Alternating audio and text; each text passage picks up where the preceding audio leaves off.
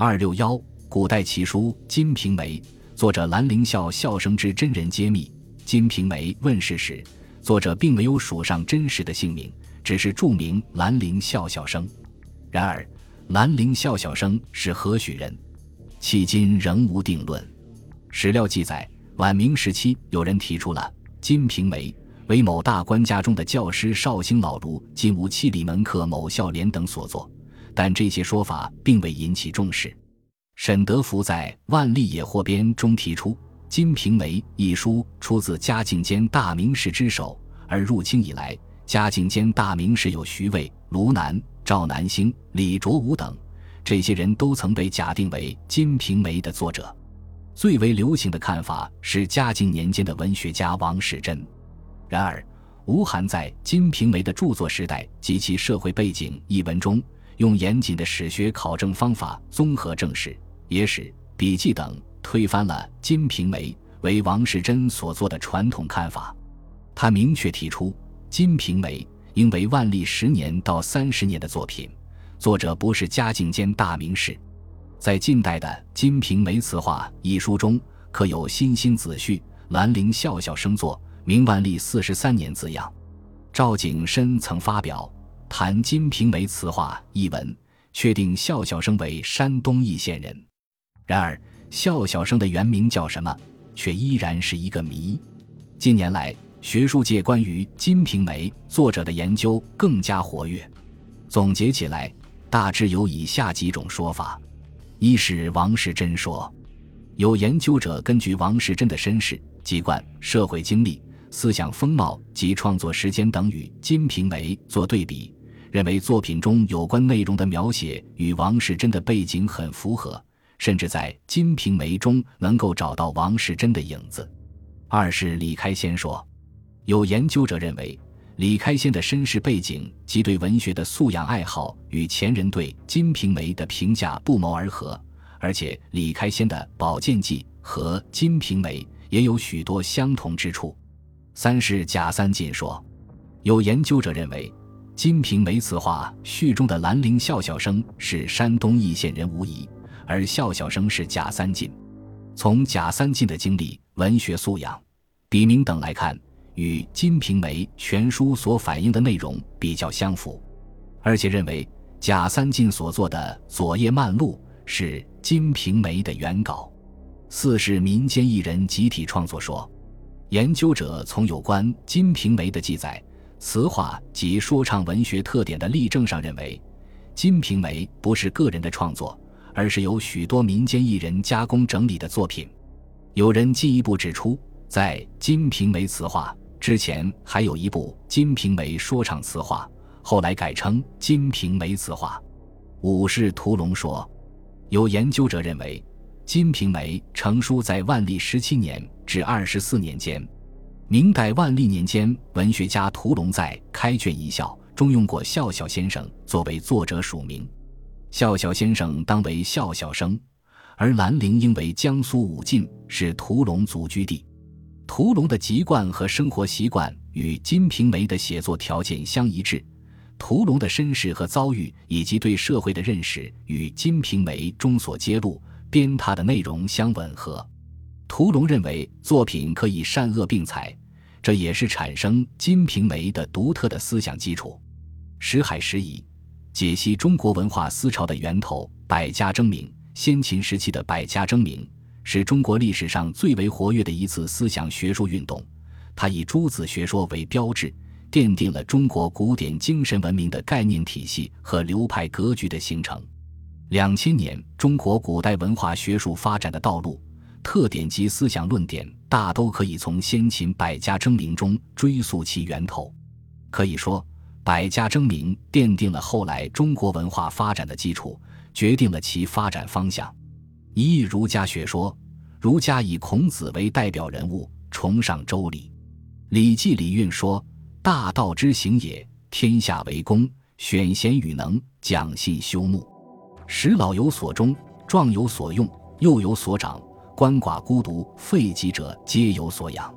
是故谋闭而不兴，盗窃乱贼而不作，故外户而不闭，是谓大同。”一方面。孔子追求西周文武周公礼制的理想目标，强调了民心在治国中的重要性。儒家观点认为，天下之得失、国之兴废存亡，都系于民心相背。得民心者得天下，失民心者失天下。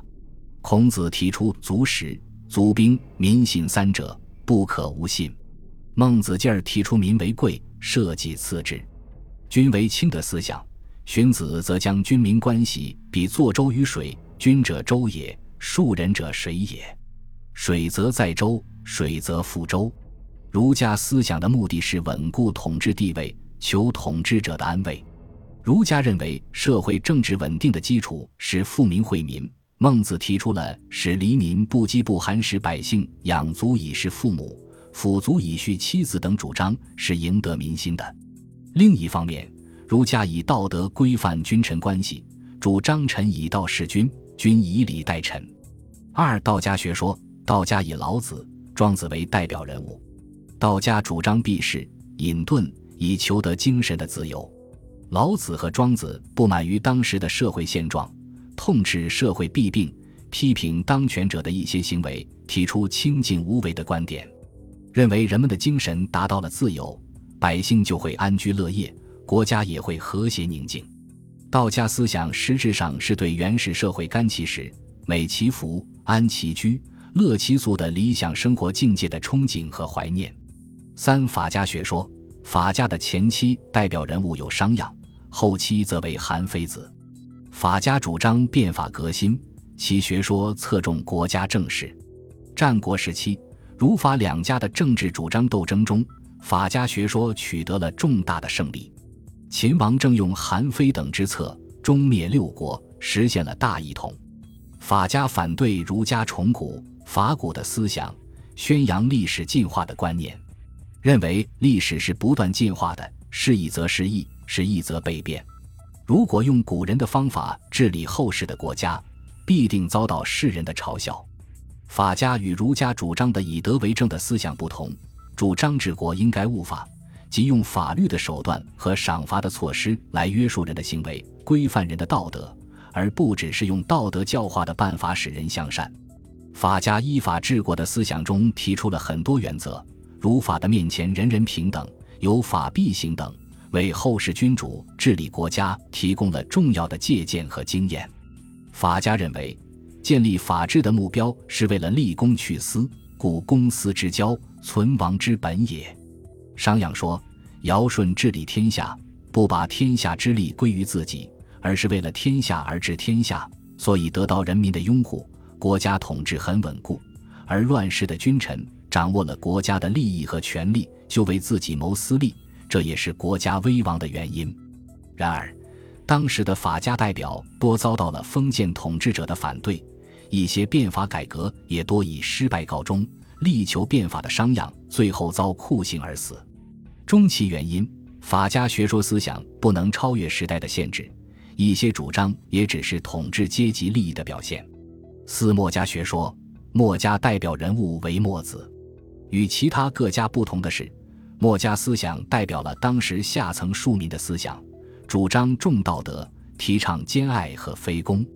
墨家认为，人与人之间要兼相爱、交相利，世人之家若是齐家，宣扬一种无私的。没有亲疏差别的爱，墨家追求天下之人皆相爱，强不执弱，众不结寡，富不侮贫，贵不傲贱，诈不欺愚的理想社会，亦即视人如己，对待别人如同对待自己。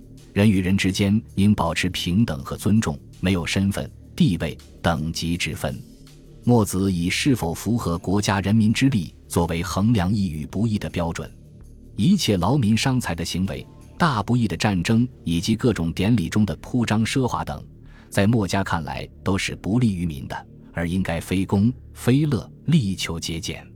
在治理国家上，墨家认为，国家的发展强盛不能只靠君主一人之力，还要设置三公、诸侯国君以及大夫、乡长、里长等官员共同辅佐。百姓的一切善举和劣行，经由乡长、里长地方官。诸侯国君最终上报给皇上，经朝廷商议裁定后，天子对善者奖赏，对恶徒惩罚。这样由中央到地方形成一套官制体系和管理制度，维护了封建国家的统治，实际上是中央集权的专制主义思想的运用。在用人选才上，墨家与儒家、法家一样，主张上贤。墨子提出“不辨贫富、贵贱、亲疏、远近，贤者举而上之，不孝者义而废之”，意思是，无论是农民还是工匠。只要有贤德和才能，都应选拔出来，授予官职，给予爵禄和权力。官无常贵，民无中介，有能举之，无能下之，任人唯贤。综括各家的学说思想，都是围绕着大一统而进行的。孔子、孟子、韩非子、墨子等以天下为己任，为了实现平天下的治国理想和愿望，而进行着维护、巩固和斗争。